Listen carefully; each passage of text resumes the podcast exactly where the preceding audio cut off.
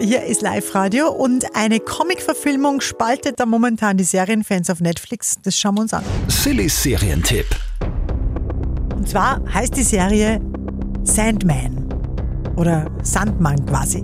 Die einen sagen da mega Serie, die anderen sagen, boah, das ist so schlecht umgesetzt.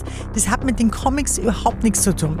Worum geht es bei dem Ganzen? Es geht um den Sandmann. Der war jahrzehntelang gefangen, also alles ein bisschen Fantasy, Mystery und so, und wird dann aus der Gefangenschaft entlassen.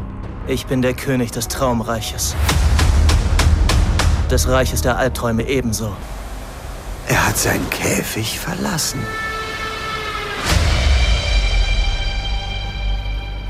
Ja, wie gesagt, der spaltet. Die einen geben einen Punkt, die anderen zehn Punkte. Vielleicht geht es euch so wie mir, ich kenne ja die Comics überhaupt nicht. Ja?